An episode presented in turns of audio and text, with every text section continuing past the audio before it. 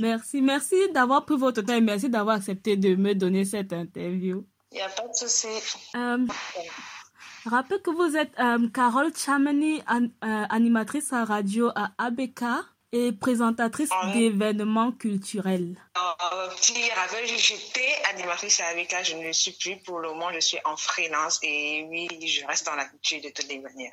Effectivement, quand on parle des gens qui sont en freelance, euh, en ce moment, on parle beaucoup de, de coronavirus. Et quand vous dites que vous êtes en freelance et aussi que vous êtes présentatrice d'événements culturels, vous avez entendu parler de corona et que vous êtes ouais, par rapport à votre activité. Comment est-ce que, quelle était votre réaction? Alors, c'est clair que dans un premier temps, on a vu aux infos ce qui s'est passé dans les pays européens, aux États-Unis, en Chine. On était un peu inquiet pour cette population-là, mais je vais dire au départ, on se disait non, peut-être ça va rester là-bas, ça va pas forcément arriver ici chez nous en Afrique, mais aucun dès que ça arrivait en France, euh, néanmoins en Italie, sachant qu'il y a beaucoup d'expatriés euh, africains de ce côté-là, on se disait alors là, attention, attention, si on fait pas, on prend pas les mesures nécessaires pour euh, bloquer, voilà, l'arrivée de ce virus en Afrique, ce qui est sûr et certain, c'est qu'on sera touché. Alors concernant euh, mon activité, ce qui est sûr et certain du fait qu'on soit tout le temps, au, je vais dire quoi, au contact euh, des populations, des gens, le fait que même à travers les, instruments que nous utilisons, c'est-à-dire que ce soit les micros, que ce soit les caméras et tout, ça peut, le virus peut facilement euh, se transmettre. C'est clair qu'à ce moment-là, on prend beaucoup plus de précautions, on commence à nettoyer beaucoup plus euh, où on va, on fait attention à ce qu'on touche et tout le reste. Mais euh, faut dire que quand le virus est véritablement entré en Afrique, là, tout le monde s'est mis à paniquer, tout le monde euh, s'est mis à se poser des vraies questions. Est-ce que déjà nous en Afrique, on était prêts à combattre euh, voilà ce, cette épidémie-là Est-ce que euh, voilà on aura les moyens nécessaires pour pouvoir et je veux dire quoi protéger autant que faire se peut la population africaine? Et parlons même du fait que vous soyez parti dans un autre pays, parce que le premier cas du coronavirus arrive au Cameroun, c'était le 24 février qu'on annonce qu'il y a un premier cas, un Français qui est arrivé à Yaoundé, qui a dû euh, contaminer sa compagne. Et vous êtes quitté du Cameroun euh, pour le Massa, donc euh, le, festival euh, en, en Côte d'Ivoire. C'était du 7 au 14 mars. Donc, oui, mais vous, nous, nous sommes arrivés aussi le 5. Le 5. Donc, vous êtes quitté après qu'il y ait déjà euh, cette annonce-là. Mais alors, ça ne, ça ne, vous avait pas encore totalement touché. Vous ne, euh, vous ne pensiez sûrement pas encore que ça allait euh, prendre cette ampleur-là en quittant le Cameroun. Du tout, hein, du tout, du tout. Parce que si mes souvenirs sont même très bons, je me pose la question de savoir est-ce que c'était avant qu'on ne quitte ou après qu'on ne quitte, je ne sais plus trop. Mais toujours est-il que les, les, les, les cas, pas encore alarmant comme mm -hmm. maintenant en fait. C'était pas encore alarmant. Donc du coup, euh, grande a été même notre surprise. Je me souviens quand on est arrivé à l'aéroport ce 5 et qu'il n'y avait pas de dispositif, on est on est passé vraiment quand même, il n'y avait pas de souci, on n'a pas on a fait aucun test. Euh, à la limite même si c'est c'est c'est c'est c'est vers la fin qu'on nous a même demandé notre carnet de santé. Donc du coup, euh, ça se voyait qu'au Cameroun, on se sentait pas vraiment concerné par la chose. C'est quand nous sommes arrivés en Côte d'Ivoire ce jour-là que voilà, dès l'entrée à l'aéroport, il fallait passer par des tests et tout le reste. C'est en Côte d'Ivoire okay. qu'on a pris conscience mm -hmm. même euh, de la chose en fait. Et, et quand vous restez donc en Côte d'Ivoire euh, et puis vous deviez rentrer le 17, le 17 mars au Cameroun et puis non, le 18. Le 18. Et effectivement, ça voilà. correspond à la date à laquelle euh, les frontières camerounaises ont été fermées. Et, et -hmm. personne ne pouvait plus rentrer ni sortir du pays. Comment est-ce que vous avez réagi? Quand on vous dit, bon, maintenant, vous ne pouvez Alors, plus rentrer chez vous Bon, il faut dire que lorsque la nouvelle est tombée, on était le 17 dans les environs, de, dans les coups de 15 heures, 16 heures par là. Et nous, notre vol était programmé pour le 18. Donc, quand on a la nouvelle, mm -hmm. euh, la première chose qu'on fait, c'est de contacter l'ambassade du Cameroun ici en Côte d'Ivoire, qui nous certifie, qui nous rassure que voilà, non, on n'a pas de souci. Nous, étant résidents camerounais, on aura le, la possibilité de rentrer. Mais c'est ceux qui nous laissaient, surtout les non-résidents, qui ne pouvaient plus entrer au Cameroun, en fait. Donc, nous, on est tranquille. Euh, c'est clair que nos amis du côté du Cameroun, nos connaissances, la famille et tout, appellent, est-ce que vous allez rentrer? On dit non, non, ça va, puisqu'on nous avait rassuré du côté de l'ambassade.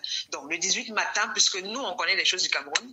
Euh, notre vol était programmé pour 19h le 18, mais le matin, déjà, on s'est rendu à l'aéroport. Et effectivement, quand on arrive à l'aéroport, on va à l'agence Eriva qui nous confirme que non, malheureusement, tous les vols sont annulés du fait de la fermeture des frontières. Donc, nous, résidents camerounais, n'avons plus la possibilité d'atterrir au Cameroun. Alors là, on leur demande qu'est-ce qu'on fait. Ils nous disent que la seule décision viendra du Cameroun. Donc tous, on s'est dirigé à l'ambassade du Cameroun qui a ouvert une liste, qui a euh, inscrit dans la liste tous les Camerounais, du moins ceux qui se sont présentés ce jour-là, euh, qui étaient encore ici en Côte d'Ivoire, du moins, ils ont inscrit leur nom sur la liste, donc ils ont euh, engagé les démarches pour pouvoir nous faire entrer. Donc depuis lors, euh, on attend, on est un peu dans l'attente. On a quelques issues euh, depuis quelques depuis hier. On nous dit non, peut-être la semaine prochaine vous allez rentrer lundi, mardi.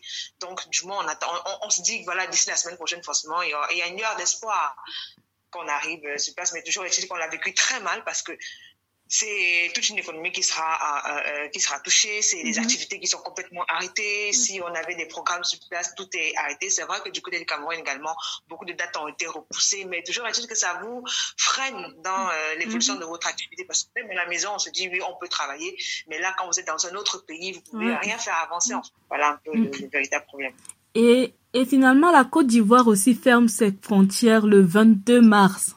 Donc, donc du coup, c'est un peu double, quoi. Au Cameroun, il n'y a plus d'entrée ni de sortie. Et puis en Côte d'Ivoire encore, ça s'ajoute. Comment est-ce qu'on a réagi quand on se rend compte que, OK, euh, notre pays, déjà, le Cameroun a fermé les frontières? On a, on a, est-ce qu'on a l'impression que maintenant on a une double une double barrière Bon, c'est clair que là, on est confronté à une double barrière fermée complètement. Donc, euh, le, problème n'est même plus à notre niveau, c'est au niveau étatique. Il faut que les deux États s'entendent de manière à ce que soit le Cameroun envoie un avion ici euh, en Côte d'Ivoire chercher ses, résidents ou alors euh, et que la Côte d'Ivoire également accepte d'ouvrir son aéroport pour que nous puissions décoller. Donc, du moins, les négociations se sont faites depuis la semaine, depuis les semaines dernières. Donc, on espère vraiment que d'ici la semaine prochaine, finalement, on pourra atterrir au Cameroun, bien que euh, on nous a averti dès le départ qu'une fois atterri, forcément, nous serons en quarantaine, mais c'est encore mieux, euh, mhm. puisque au moins, on sera dans notre... Et comment, et comment on vit les mesures de prévention là, là-bas en Côte d'Ivoire?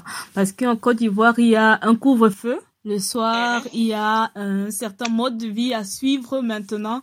Comment est-ce que c'est pour vous? En ce qui nous concerne, nous, on est en confinement hein, depuis, mhm. euh, depuis, quand, mhm. depuis le vol, euh, les vols annulés. On est enfermé à la maison, mais toujours est-il que, comme tout le monde, comme nous avons euh, reçu la recommandation de l'État qui disait de ne pas sortir à une certaine heure, je pense c'est 19h, 18h, je crois, de, de ne plus sortir, c'est l'heure de mhm. couvre-feu. Par la suite, il y, a, il y, a, beaucoup de choses qu'il faut nettoyer les mains, du moins les règles qui ont été prescrites par l'OMS, du moins, sont également appliquées ici en Côte d'Ivoire. De toutes les manières, ils ont toutes les mesures possibles hein, pour mhm. pouvoir euh, réglementer les choses, même au niveau des taxis. Il y a des heures auxquelles les taxis ne devraient plus voler, les, les ouvertures et fermetures des supermarchés. Donc, tout est vraiment réglementé ici. Bon, toujours est-il que depuis lors, nous, on est confinés, euh, mhm. ceux qui sont dans les hôtels, dans les hôtels, ceux qui sont dans les appartements, dans les appartements. Donc, en attendant, voilà, que finalement, on nous dise que mhm. retrouvez-vous à l'aéroport à telle heure pour décoller euh, et atterrir au Cameroun. Le Cameroun, comme la Côte d'Ivoire, n'ont pas décidé de faire un confinement euh, partiel ni même un confinement total, c'est-à-dire que les gens peuvent toujours sortir euh, de, de chez eux. Donc pour l'instant, c'était des rumeurs que que l'administration ou bien les gouvernements ont démenti déjà qu'il n'y a pas de, de, de, confinement total ni partiel même. Comment est-ce que vous voyez ça? Parce qu'il y a beaucoup de personnes qui réclament en fait ça, mais beaucoup de personnes se disent aussi ce n'est pas possible. Comment est-ce que vous voyez ça? D'un point de vue social, ce sera un peu difficile, mais sur le plan sanitaire, c'est clair qu'il est temps à un moment donné peut-être qu'on fasse ce sacrifice-là. Parce que tant que nous serons dans la rue en train de gambarder, en train de monter, descendre, en train de vaquer à nos occupations, on est euh, confronté à, on est, enfin, du moins, c'est possible qu'on contracte euh, le virus parce qu'il est dans l'air, il se balade comme il veut, et puis vous savez pas qui vous allez rencontrer. Euh, par inadvertance, vous pouvez même saluer quelqu'un bien que vous sachiez qu'il ne faudrait pas le faire.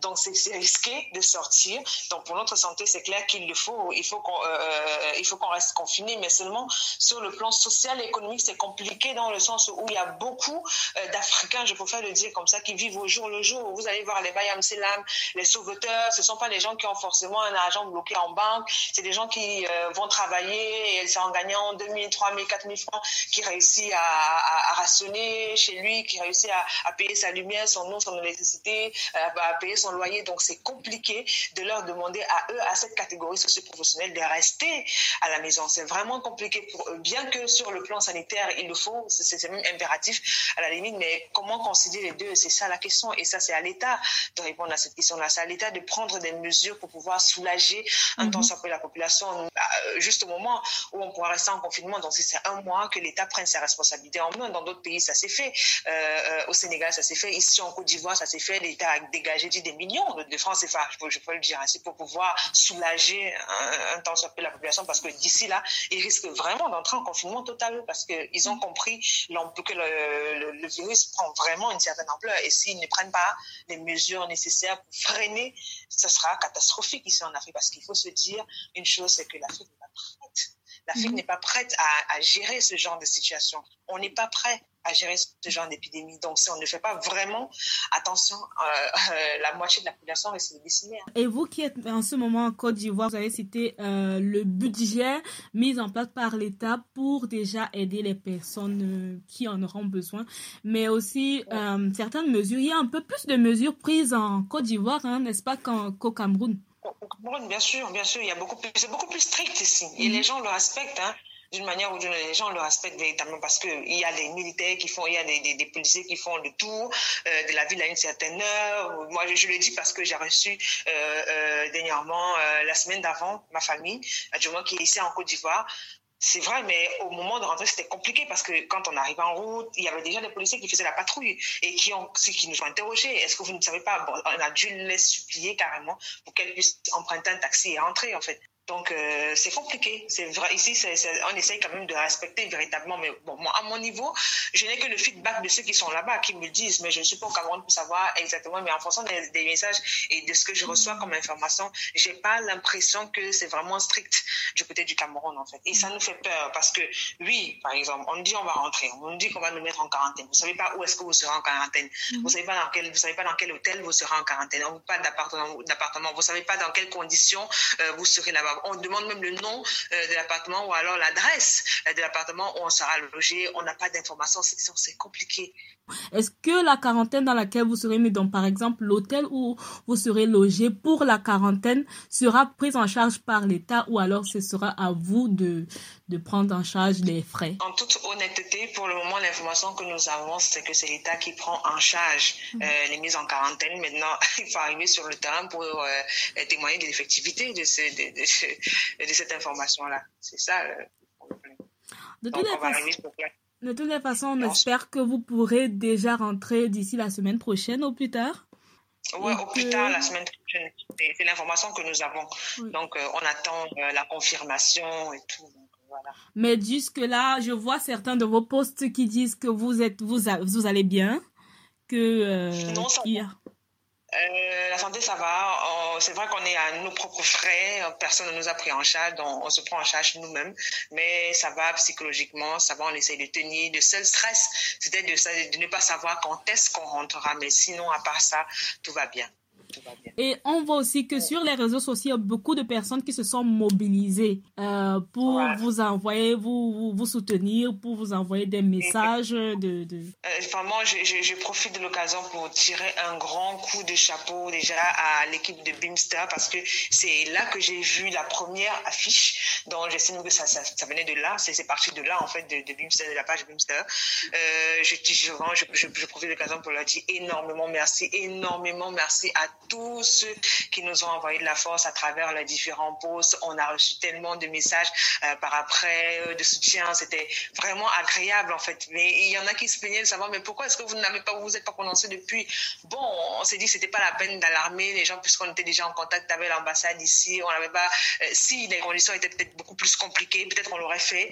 Mais au vu de ce qu'il n'y avait pas de cas alarmants, c'était le seul stress c'était de savoir quand est-ce qu'on rentre. Donc on est resté tranquille. Mais toujours est-il que vraiment dix mille fois, un million de fois, un milliard de fois merci à tous ceux euh, vraiment qui nous ont envoyé des forces, des gros bisous, des gros bisous. On vous aime très fort. Merci, merci à vous aussi et merci d'avoir pris votre temps pour me répondre, pour parler avec moi et pour reprendre mes questions. Et je vous souhaite encore, on dit, cet, cet ancien souhaite seulement bonne santé. Prenez soin de vous. Confinez-vous bien.